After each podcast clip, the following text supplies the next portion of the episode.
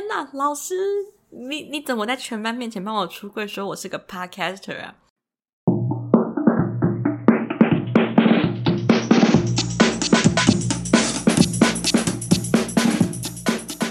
不伦不类，轮番上阵，欢迎来到同是天涯沦落人。我是不读博士就不会侵权的学士伦。大家好，最近应该是各位的开学季，就是如果还在。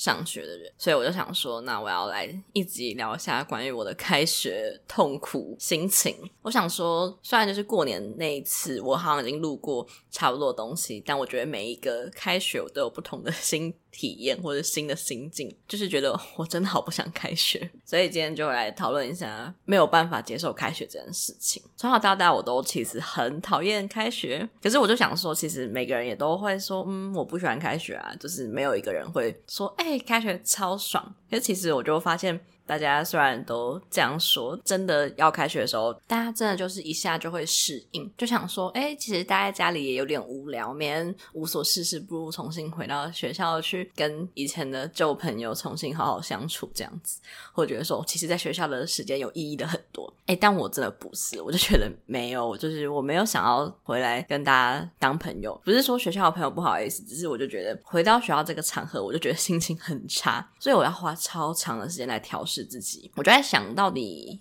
我是为什么这么讨厌开学？这个又源于前几天我在看我的动态回顾，我就发现。两年前我也一样在不爽开学，反正我就发了一篇文说没有办法接受二十岁了要大三开学等等之类的话，然后下面还加了一句说会不会我到三十岁都还在讲一样的话，就是从不要上学改成不想上班。所以我就想说，嗯，到底为什么这么不喜欢呢？而且那个不喜欢感觉是深植大家的人性，就是连我爸都有发现这件事情，就是关于我真的很讨厌开学。之前他就有问过我说，哎，你每次都说你不喜欢开学，你不喜欢上学，你要不要干脆休学？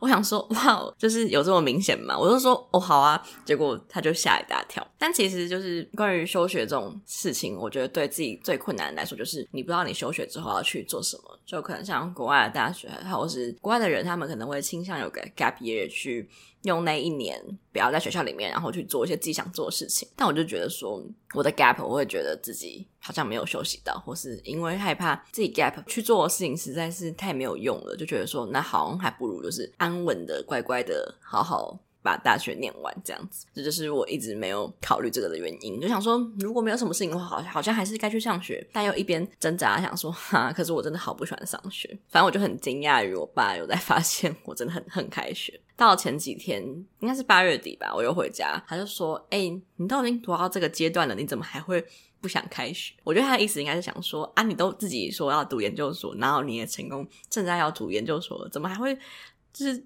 研究所开学，你也觉得不开心呢？我就跟他说：“哎、就是上班的人应该也没有在迷上班吧？大家应该就是，如果你不需要赚钱的话，真的还有这么多人想要去上班吗？但有可能啊，我知道有些人就是他透过工作获得一些他的成就感，但是想我就不是，我就是一个需要一些休闲娱乐放松自己的人，所以我就觉得说，好吧，这个沉重的问答，我也只能诚实的跟我爸说，我真的没有喜欢上学这件事情。如果可以的话，没有人想要上学。然后我又想到了一件事情，就是。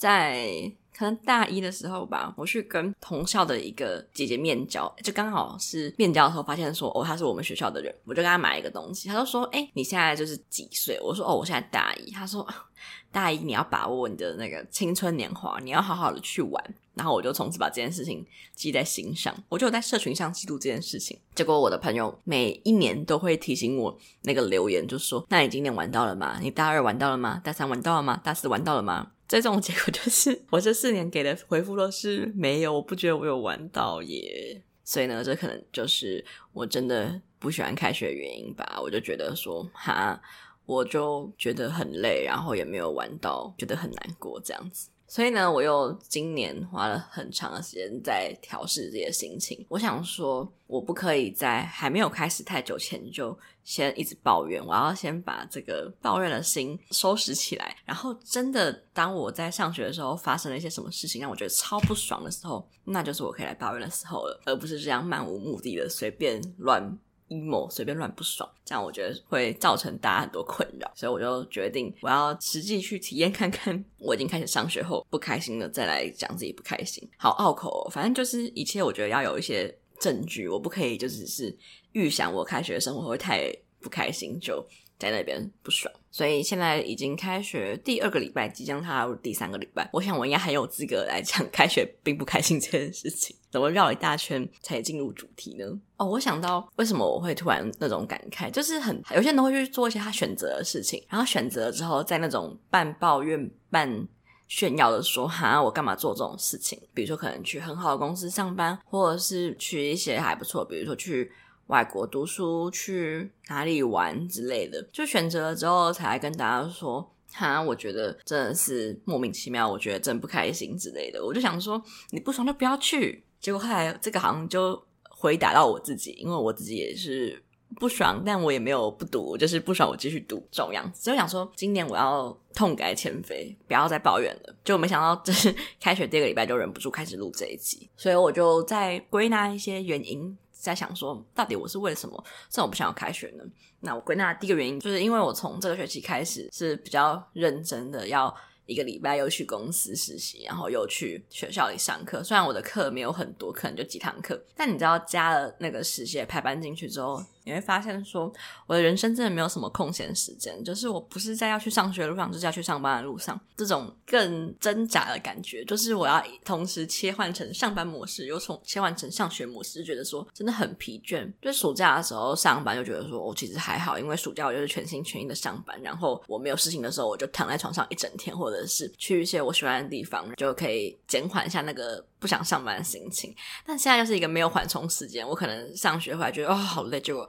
明天要上班，这种感觉，这种二重身份的转换让我觉得很痛苦。而且上班的时候，我就觉得说上学很好，我都不用管别人。比如说我在浏览一些非上班用网页的时候，我就想说哈，万一后面的人或者是我的主管等人经过看到该怎么办？可上学的时候，我就想说没差，我是自己的主人，我就可以在上课的时候。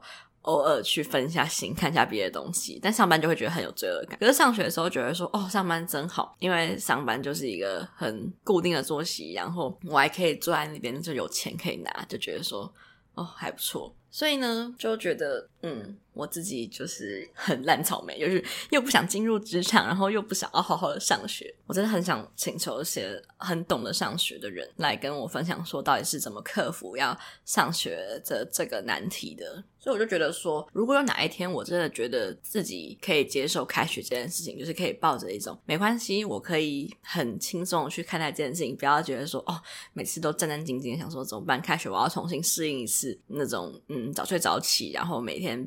被一些作业报告追着赶的生活的时候，我觉得可以接受的时候，就是我长大的时刻。但我想说，好像也没有几次机会了，就是应该我硕士念完就不会再继续念别的学历，所以就好像也只有这几年可以让自己好好长大。就也可能是我终于觉得没关系，开学就是那样的时候，我已经准备要毕业了，我觉得相当害怕。所以在开学的。前几天吧，我在研究室里面跟一个博班的学长聊天。那因为博班学长就是一个很资深的学长，他感觉已经在我们这栋楼或者是我们这个系所待了非常多年。我想说，我应该可以跟。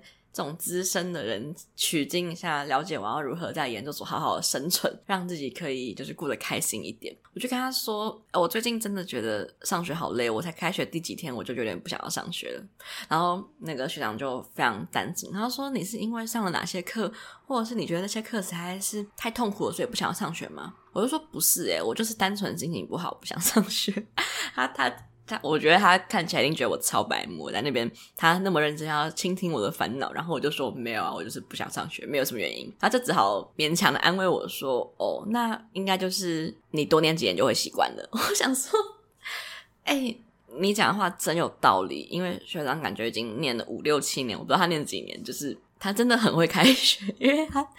的人生真的要面临很多很多次的开学，所以呢，我就又跟他商谈了一些要如何生存的技巧。我就觉得说，果然这种有经验者的经验传承是很重要的，不然你就这样子一头雾水进去，我真的觉得很可怕。而且我其实进去的系所已经是我自己本人在那边待了很久的系所，我就想说有一些。比如说跨考的人，或者是呃到不同学校的人，他们有多痛苦？就是你在那边好不容易适应了四年的大学生活，你要换到一个新的地方去念研究所，然后研究所又是一个没有那相对相对来说没有那么紧密的地方，我觉得真的会蛮辛苦的，感觉要从零开始。就我的话，我可能其实是从七十趴开始，因为大部分人我都认识，老师我也都认识，他们也都知道我是谁。这样子的话，其实还不错啊。结果我这样的七十趴办完成体都觉得有点痛苦，我就想先零趴开始的朋友们真的很辛苦。你讲到老师认识我的 这个故事，我就想到也是这几天开学发生的一件趣事，就是呃某一堂我觉得还蛮有趣的课就。要要去上这样子，然后老师就在问大家一些问题。我想说，嗯，我开学第一个礼拜，我要给老师一些好印象，就是觉得说我是真的有心要来听这堂课的，然后我会好好的表现的。想说给老师这个印象，搞不好未来我会有更顺利的研究之路，我就很努力的举手回答。反正就回答了某一题问题吧，我已经有点忘记详细的东西是什么了。总之，我讲完某个东西之后，老师就说：“哦，这个方面比较不是我们要讨论到的。但毕竟你在做你自己的 podcast，你是媒体工作者，所以你可能对你刚刚讲这个东西比较了解。”我想说：“天哪，老师，你你怎么在全班面前帮我出柜说我是个 podcaster 啊？”问题是，呃，老师为什么知道我在做 podcast？是因为我在去年推荐的时候，我的背审有写，但其实这种作品集就只是我把我有的东西都全部摆上去，我其实也没有特别想要强调说我在做 podcast 这件事情。毕竟大家觉得这些东西老师可以听嘛，就是他们如果真的很闲暇无事的时候点开《同是天涯沦落人》，他可能想说，我要把这个学生赶出这栋我们的习惯。我不觉得这是一个适合老师听的节目，而且有时候我还会在节目里面说我们老师真的很漂亮这种话。所以我想说，干死定了！老师怎么会知道我在做？就是老师应该是贵人多忘事，他没有那么多事情要忙，有什么好记得我一个区区的研究生在做 Podcast 这种事情啊？我觉得很尴尬。但一方面，我觉得还蛮开心的，因为他说我是媒体工作者。诶，我这辈子真的没有被人家称之为媒体工作者过，所以我想说。还不错，还不错。诶，讲到这个，我想要再插出去讲另一件事情，但等下会圆回来这个话题。总之呢，就是我前几个月，我半夜在逛虾皮，我就觉得很无聊，想说想要花一点钱，可是不知道花在哪边。我不知道大家会不会有这种时刻，就是你手头上有一些闲钱的时候，你就觉得说，可是我最近没有什么物欲，我的鞋子有新的，包包有新的，衣服有新的，那好像也不用买什么新的东西。所以呢，我就把我的想法移转到一些神秘学上面。我想说，那不然我来给人算命好了，毕竟我有在。迷信一些东西，我就是每个礼拜我都会准时去收看星座运势的人。如果以后我对于星座或者是其他运势类的东西有更了解的话，我再来跟大家录一集分享。但因为我自己就是一个很粗浅了解的人，我就是会把我的星盘列出来，然后我一个一个去 Google，比如说，哎，我的太阳狮子，我就 Google 太阳狮子，然后我的月亮水瓶，我就 Google 月亮水瓶，然后再一个一个凑起来，想说，好，那可能就是一个粗略了解我自己大概是怎样的星盘。所以呢，我就在虾皮上看到一个感觉有很多人去算的人，他就说，哎。有问题的话是随喜，我想说，敢开出随喜价格的人，你应该是一个非常有爱心的人，就是你可以接受有些人其实给一些钱是不如你预期的。那这种有爱心的老师，感觉会对比较和善。可是我就想说，我最近也没有什么问题可以问，就是我的人生其实算是过得还蛮顺利的耶。嗯，好像没有什么一个明确的问题，说，诶，我要出国吗？或者是我要干嘛吗？我就想说，我只是想花钱而已，所以我就选了一个。比较贵的，就是他会去算你整个人的星盘的走向，然后去结合一些东西，就是把整个结合在一起，不是你单看一篇一篇这样子合起来而已。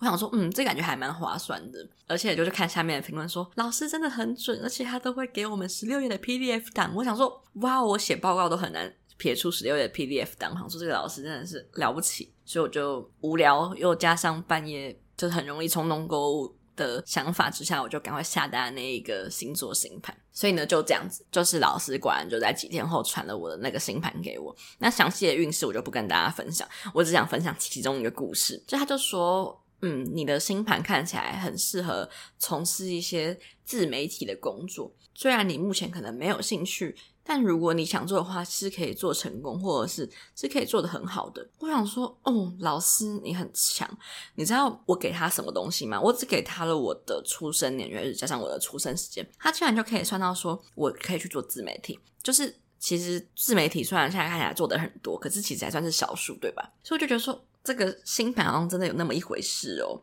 他觉得这个是我的天赋啦，我可以去做。他觉得说你去当一些网红，感觉蛮有用的。我想说，我也想当啊，只是我没当起来而已。我现在只是一个白人耐米小网红这样子，然后那个白人说，他有一半都是我的朋友，所以就这样子，我就觉得说，老师你真的很强。然后我就很热情的寄了很多回馈给他，我大概写了五百多个字吧。老师就一定觉得我是疯子，就想说，好不容易是银货两期，把我的那个十六页 PDF 寄给我之后，就是这个 cast 可以结束。然后我大概就写了五百个字，说啊，我觉得真的很准。然后哪一部分跟我的生命里的哪些事件是有吻合的？反正写了很多这种洋洋洒洒的意见之后，我又写了。至于老师在星盘里面提到的，嗯，自媒体还有网红相关的产业，我目前有在经营自己的 podcast 等等等等等。我就会继续往这个方向努力的。前面讲过，我觉得这个老师感觉是一个非常友善的人吧。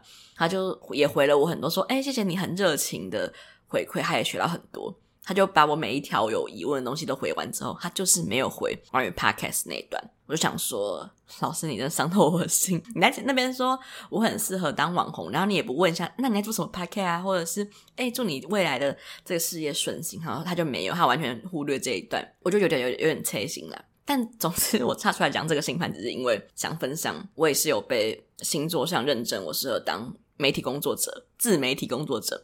然后加上老师也说，真的老师，我是我的教授，不是算命的老师。加上教授也认证我是个媒体工作者，我就觉得说，以后我更有底气在众人面前说，哎，你的职业是什么？我就说我是媒体工作者。但当然在，在教室的那一段当下，我觉得超尴尬。我想说，干老师，你不要讲出来了，我觉得很尴尬。万一大家以后都很觉得我一个讲话要言之有物怎么办啊？我就只是一个普通的研究生孩子，我只是一个孩子，我不是什么工作者，我没有想要工作这种感觉。结果后来我发现，其实老师并不是。特别针对于我，觉得就是可能就并不是因为我真的给他很深刻的表现。某一次老师在讲解我们的 reading 的 list 的时候，他就说：“哎，我们有选这几篇文献啊，大家要回去读之类的。”后来他就指了某一篇文献说：“哎，圈圈同学，这个文献是特别为你选的。你不是有说你对于电影相关的很有感兴趣吗？”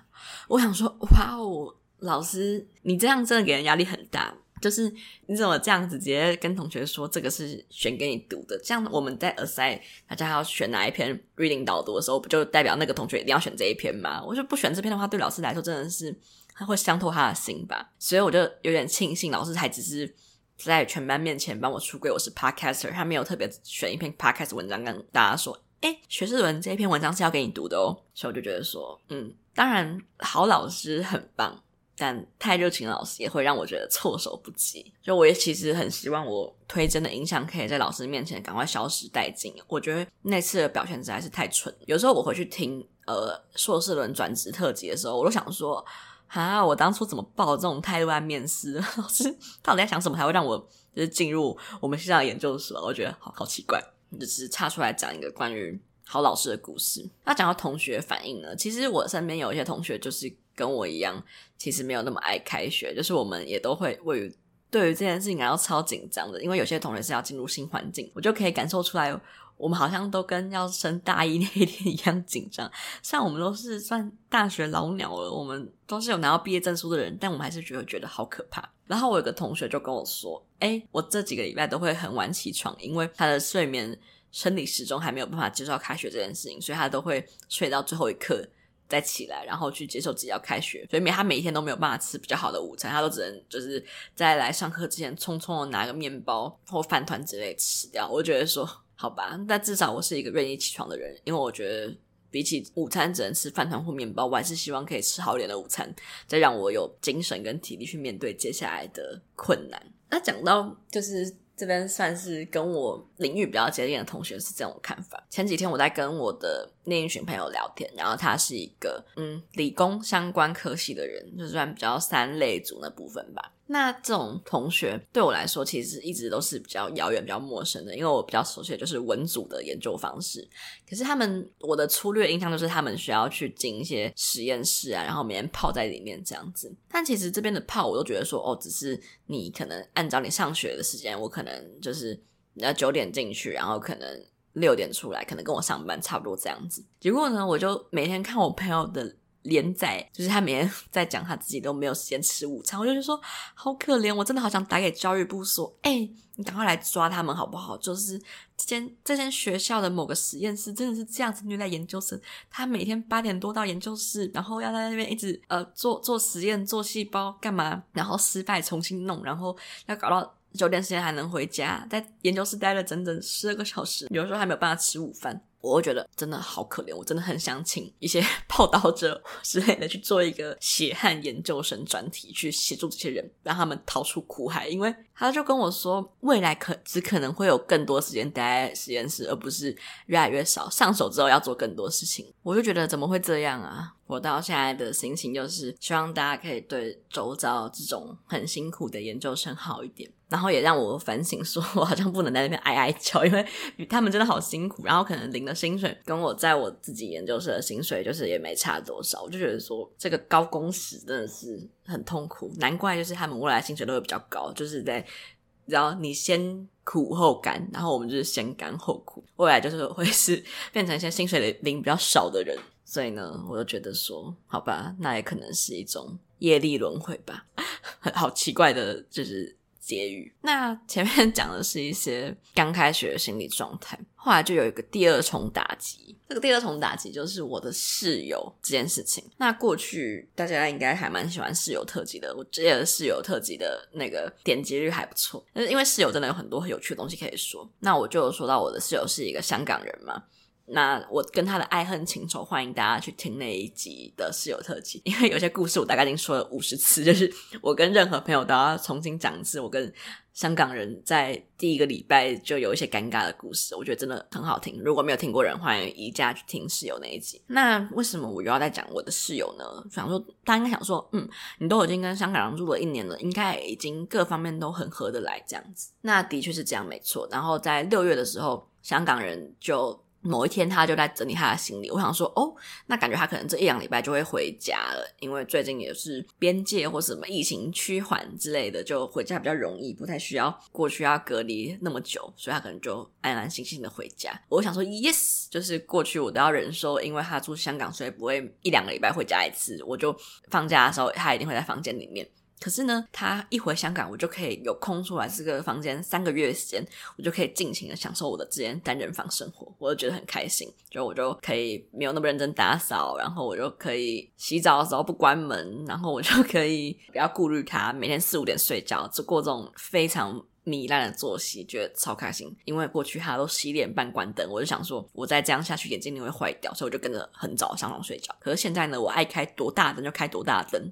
这样子，于是我就这样过了浑浑浑浑噩噩的两三个月，就是单人房生活。而且你知道吗？就是他是怎么离开的？前面不是说我就在心里盘算说他可能快要滚了，我就觉得还蛮开心。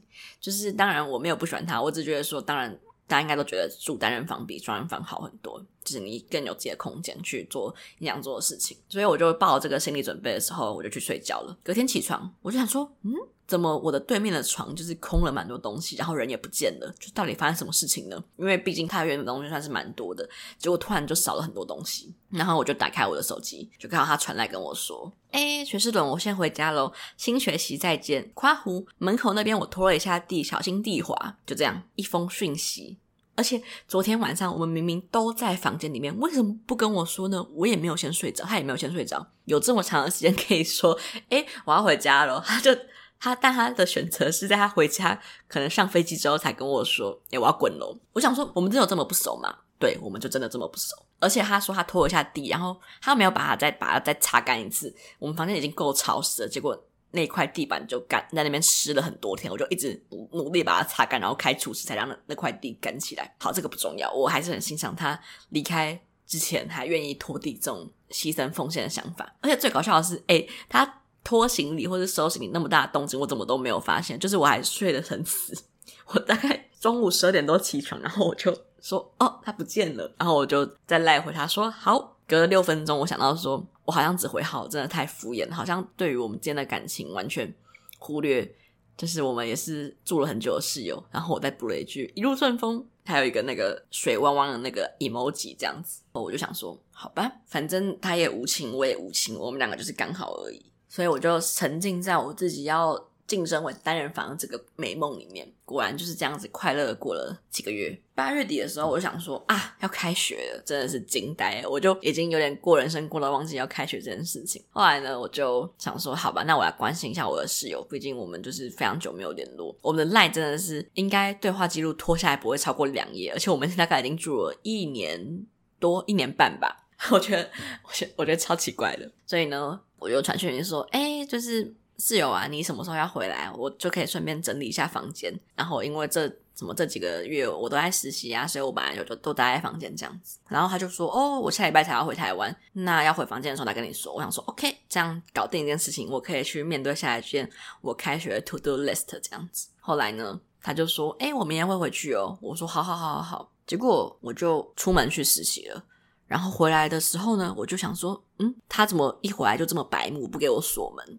因为我在呃期望大家出房间的时候会锁门，我就觉得偷窃事件层出不穷，我们要好好守护自己的房间。就是如果你要出门超过十五分钟，我觉得就应该要锁门，除非你只是去楼下晒个衣服。有点觉得不爽，那个时候我就想说，干，你一回来台湾就给我耍白目，我就要开始不爽你了。结果我一推开那个没有锁的门，我就想说，我的房间变得不太一样了，哪里不一样呢？整间清空了，哎、很可怕，真的很像鬼片，你知道吗？就是过去几个月，虽然他东西少了一些，因为他就是要回香港，可是就还是有蛮多东西存在在那边。但我出门上班大概只花了八个小时，我就回到我的房间里面。我七点多开打开房间，发现对面的床空无一物，床垫没了，呃，桌台灯没了，上面的东西没了，书也没了，衣服也没了，全部都空了。我的赖也没有留下任何只字片语，就很像今天突然有人想说：“哎、我要来抢劫这间房间”，然后就搬走了。哎、我真的好想问他说：“你到底请哪一间搬家公司可以搬这么快？”而且我真的很错愕，我真的觉得哦，是你要搬走了吗？还是是发生什么事情了呢？最夸张的是他完全没有传讯息跟我说，就是他要搬走这件事情。我后来还整理了三大疑点给我朋友，就是我的三大疑点是：第一。不知道为什么他就要搬家了，他没有说。然后第二是他搬家的时间不到八小时，因为一些伦理问题，我没有办法招他过去在的时候的房间给你看。但东西其实真的算是蛮多的。我自己觉得，如果你要从零开始收起，尤其是你刚从某个地方回来，然后你要一天之内把它收得干干净净，真的很难，而且还是把它运走的状态，就不包含装箱，你还要全部运走，我觉得真的很强。然后第三点是搬完家也没有告诉我，所以我就打开我来，发现说，诶，他没传讯息给我，诶。那是什么意思呢？所以我想说，那我还是主动一点好了。我就有传讯说，哎、我回来的时候发现东西都没有了，你是准备搬走了吗？他说，哦，对啊，对啊，我搬走了。他也没有跟我解释为什么他要搬走、欸。诶就如果是我很坏的话，你也跟我讲一下是因为我很坏嘛？我就讲说、啊，怎么这样？我想说，好不容易我已经做好了心理准备，是我会再跟他共处一年。我已经做好这个心理准备，毕竟就算过去有觉得不开心的地方，或者觉得不习惯的地方，我们已经住了一年半，我也都是习惯了，好不好？结果呢，没有，什么话都没有说呀，他就走了。然后他就祝我未来一切顺利，真的很像在诀别。我也不知道他现在去哪，就是会搬去哪边。然后因为我也觉得有点尴尬，我就不知道回什么讯息，我就放在那边不回。我回讯息的方式一直一直都是这种鸵鸟式的方式，就是有人回我一些东西，我不知道怎么回的时候，我就会先放着。然后放着太久了，我就想说，哦，那应该就不用回了。例如我要毕业的时候，我就发一篇在小 B 点的限时动态这样子。然后我很喜欢老师就回我那个限限时动态，然后回我说毕业快乐。然后我就太兴奋了，因为是老师回我的。然后我想说，哈，怎么办？好想要给老师留下一个好印象哦。可是我不知道回他什么，然后我就不回了，就害老师再也没有回过我的限时动态。他可能想说，干你这个冷漠的人。我就想说，我也不是故意的啊，我就真的是不知道怎么回。但我真的想回他，这这不是重点。所以呢，他就搬走了。诶，这真的很震惊。我现在想起来还是觉得很像在一部恐怖片呢。就是你想一下，某一天你回家了，然后旁边的人全部东西都不见嘞，真的好可怕。那个时候我在想说，是不是等下会有那个什么二十四小时整人大赛那个牌子被举起来，说，哎，恭喜你被整到了。但没有，他就是从此消失，等于就是我们三个月前的最后一面，真的是我们的最后一面。所以讲了这么多，就是在讲我室友搬走的故事。那大家应该想说，嗯，所以应该是有新的室友进来吗？没有错。那这个新的室友就是让我觉得开学很痛苦的第二件事情。香港人搬走之后呢，我就又回到家里。我想说，开学前我可能还是需要在家里充下电，才可以面对这些开学时候的纷纷扰扰。就毕竟我家的床还是大了很多，比宿舍的单人床好很多，睡双人床还是比较爽的嘛。我想说回家避个风头，避避几天再重新。去理解要开学这件事情，结果就当我在开学前一天回到宿舍的时候，发现我的房间又有新的人进来了。我对面的床已经铺上了新的床垫、新的床单，我的生活空间整个被侵略。这样子，就是我们这个宿舍本来就是一个它轮替会很快的类型，它只要有人搬出去，它马上就会。有新的手续跑好，然后让下一个排队的人进来，因为他们就是一个很爱钱的宿舍，当然替补也替补的很快，但我没有想到这么快，好像八月三十左右香港人搬走，或是八月二十几，反正就八月底他搬走之后，九月很初他就新人搬进来了，而且就是完全是一个 stay 好的状态。我回来的时候就发现哦，没有人，就可能新室友出去了。我想说，好吧，那我要做一些心理准备。我真的，我真的心里好脆弱。然后我就跑去跟我的朋友询问说怎么办。那我现在要来想一下，我们要怎么制定这个房间的规矩。就我觉得还是要清清楚楚的说过，我们有哪些事情是不能接受的，再来协调。所以我就大概在别人的房间做了半个半个小时的心理准备之后，我就回到我的房间，准备迎接新室友的来临。这样子，我因为我真的很害怕，就是来一些外国人。我没有在仇视外国人，我只是觉得外国人比较不容易沟通吧。就我可能讲话会觉得比较不好意思，这样子跟他们讲。就想说，嗯，还是来个台湾人会好一点。那当然就是运气蛮好的，是个台湾人。但运气蛮差的是来了一个大姨妹。以后我觉得我都会这样子称呼她，我都会叫她大姨妹。那这个大姨妹室友呢，她就是一个大姨妹，就是她有在我的桌上留下纸条说：“哎，学姐你好，我是什么系的，叉叉叉。”然后。现在是大姨，那很高兴认识你。有什么冒犯的话都可以跟我说。我想说，看那个纸条，我觉得印象还蛮好的。结果一打开我的浴室，我就觉得我被冒犯到了，因为他就把我的东西都放在，就是他买了一个层架。我想说，浴室已经够小了，你那边买一个层架真的很占位置。他就买一个层架，就是那种四层的一下推车，他就把我的其中一篮沐浴用品放到那个层架最下面。我想说，你干嘛帮我收纳？很搞笑诶。帮我收纳就算了，他又把那个浴帘换了一个新的。虽然那个浴帘是香港人留下来的，但我想说啊，你是不能多等两天，等我回来再跟我讨论说，诶，这个浴帘我可不可以换新的？他也没有，他就直接原样换上去。然后反正我的浴室或者房间就多了很多他的东西。但当然，就是室友是要磨合的。可是他第一天进来就这样子侵占、冲撞我的领域，我就觉得有点不开心。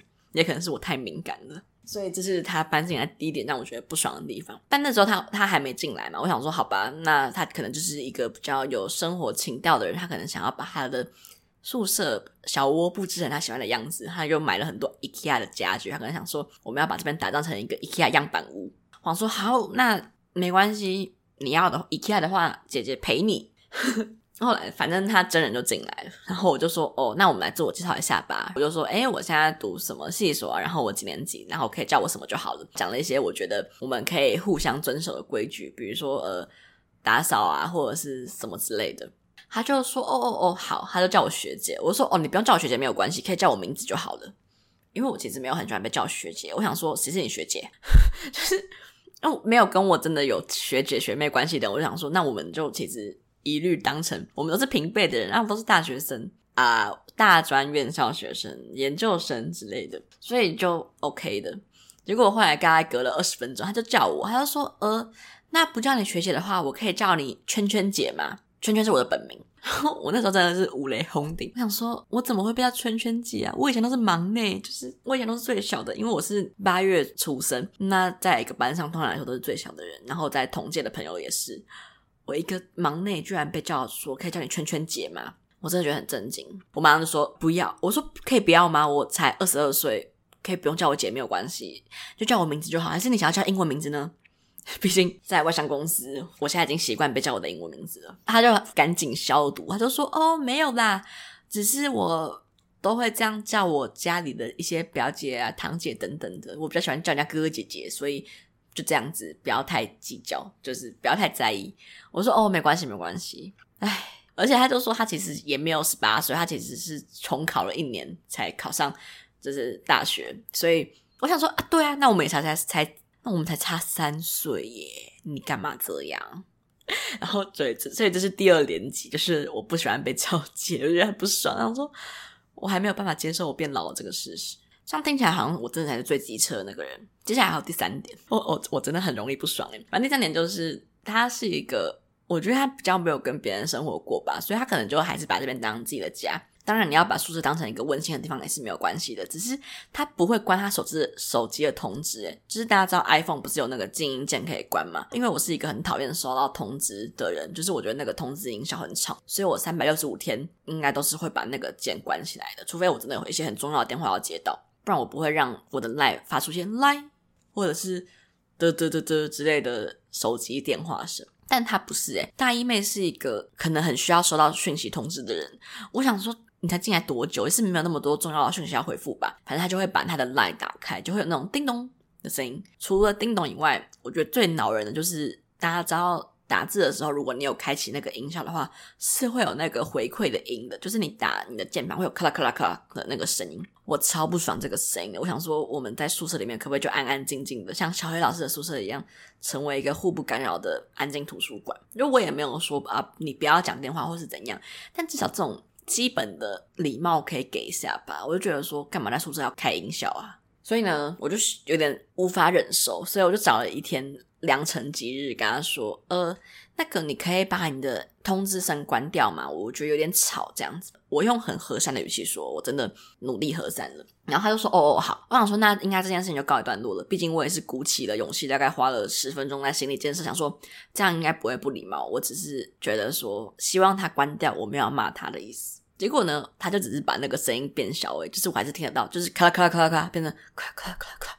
这让我更不爽，我想说干，你明明就听得懂，我就是不爽那个声音，还只是把它关小，就觉得更不爽。后来呢，我就觉得好吧，那没关系，再忍一次，搞不好之后他就会记得他要把它关起来了。后来有一天他准备要去睡了，然后又听到那个叮咚的声音，就觉得说够了没？你睡觉还要听什么通知？就是睡觉给给我好好关勿扰模式，我就去把你的手机的通知音效给关掉。我就跟他说，呃，你可以关掉吗？他说，哦哦哦，好。结果也是没关掉，我真的觉得他听不懂人话哎，我就觉得超不爽的。反正这个就是第三点让我觉得真的很不爽的地方。后来我就想说睡前我要跟他讲这件事情，我想说大家在想第三声的话，我就要跟他说。结果他叮咚第三声前我就睡着了，好可怜，我每天都好累。总之呢，这就是大一妹发生的故事。所以我就跟我的很多朋友抱怨这件事情，他们就说啊，你要跟他说。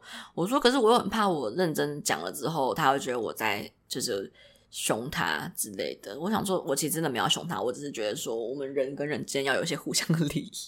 我听起来真的讲一些超级老古板。然后我朋友就说了一句我觉得非常有道理的话，他说：“你不可以把他当成大一新生来看，你要把他当成他是高三有两个月。你要知道说，他其实只是一个刚从高中毕业的人，所以你要觉得他是从零开始学起的。”你要去跟他讲一些反应的意见，他才会去改进。我觉得非常有用。就是他讲了这句话之后，让我觉得说，嗯，好，我以后会以这句话去作为我提醒他，或者是协商一些我们宿舍想法的开头，我就会比较比较有勇气了。但其实我在想说，他跑来住我这边，其实真的有点。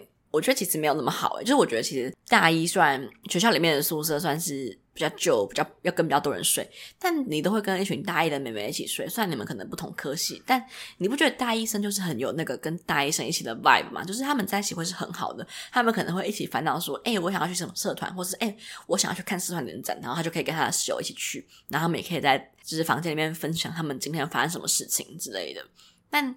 当一个大一生遇到一个在这个学校已经进入第五年的人来说，这一切都很不新鲜。就是我没有一些新的心得可以去跟他分享，或是跟他说：“哎，我们要不要一起去干嘛干嘛干嘛？”我就觉得很累，我没有想要理他的意思，就觉得有点可惜。反而觉得说：“嗯，大一妹，你好像大一还是可以去住一下四人宿舍，可能会觉得比较开心一点。毕竟我大一的时候也是去了一间四人宿舍，然后我认识到一些很好的朋友。”我就真的没有什么热情，我感觉，我感觉我只有前几天他搬进来前两三天跟他讲一下话之后，我就再也没有跟他说过什么就是比较要紧的话了，就顶多只有说呃可以关灯了，或者是怎样怎样之类的。哦，而且我还想到一件事情，就是我一开始的时候跟他说，哦，我最近比较忙，所以我会比较晚睡一点点，所以你可能要见谅。因为这个提醒是奠基在我过去跟香港人一起睡的时候，他就嗯，他很他比较早睡嘛，所以我都会拖垮他的那个睡觉时间，他可能要包容一下我，所以我也就把这件事情传达给大一妹。结果她居然跟我说：“哦，没关系，我也很晚睡。”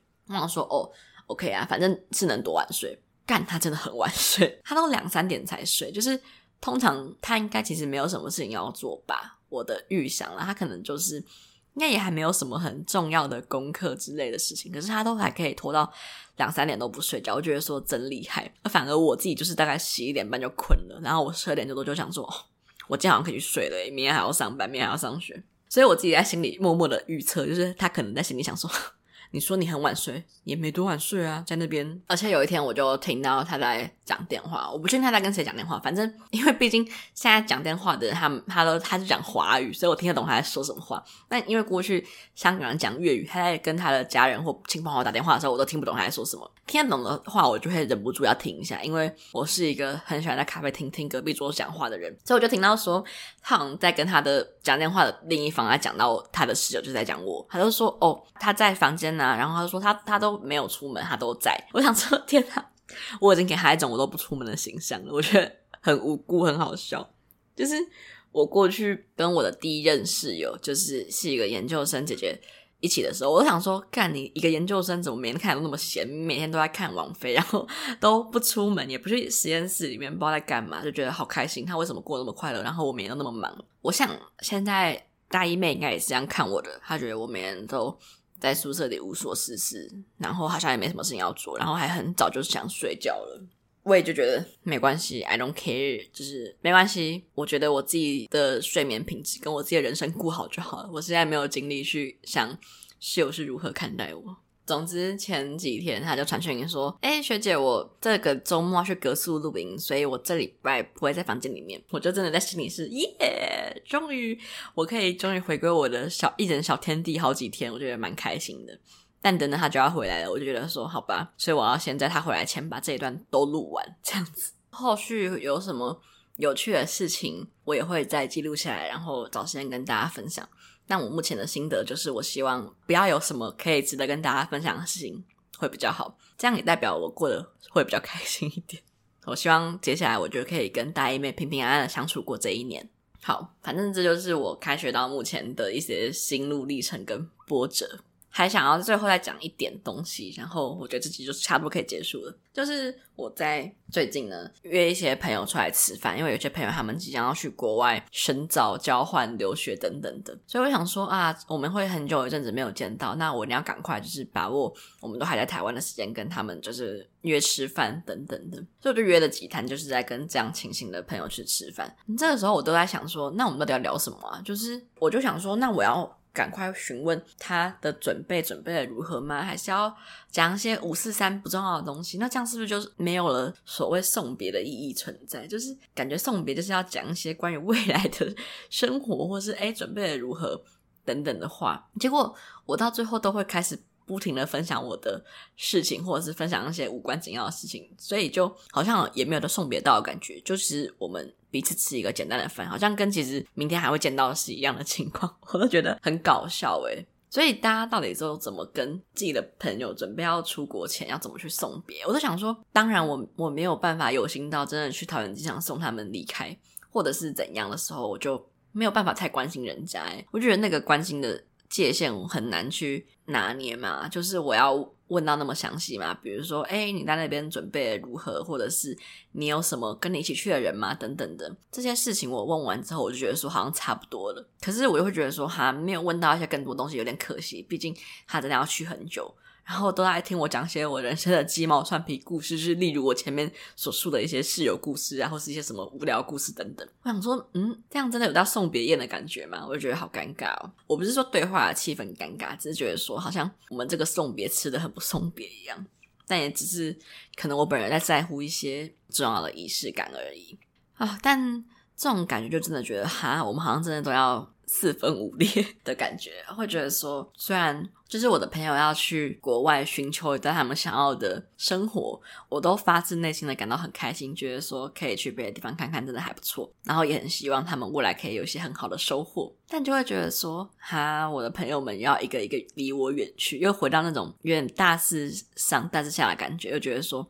好像在我身边的朋友越来越少的感觉，不知道哎。所以我觉得对于开学来说，最重要的可能还是我要重新放宽我的心胸，去想这是一个新的开始，努力的去接纳一些新的人事物，例如我的新的室友、我的新的同学，或是我的新的课程等等的事情吧。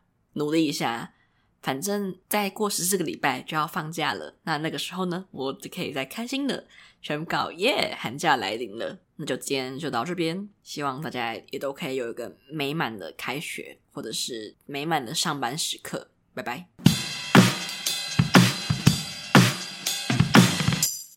哎哎，你有发现每一集的资讯栏除了有我精心编写的本集内容，还有留言跟抖内连接哦。如果喜欢节目的话，记得订阅这个节目，还有追踪我的 IG，还可以在 Apple Parks 留下五星评论，每一则留言我都会认真去看，一人一留言，救救学之伦，赞。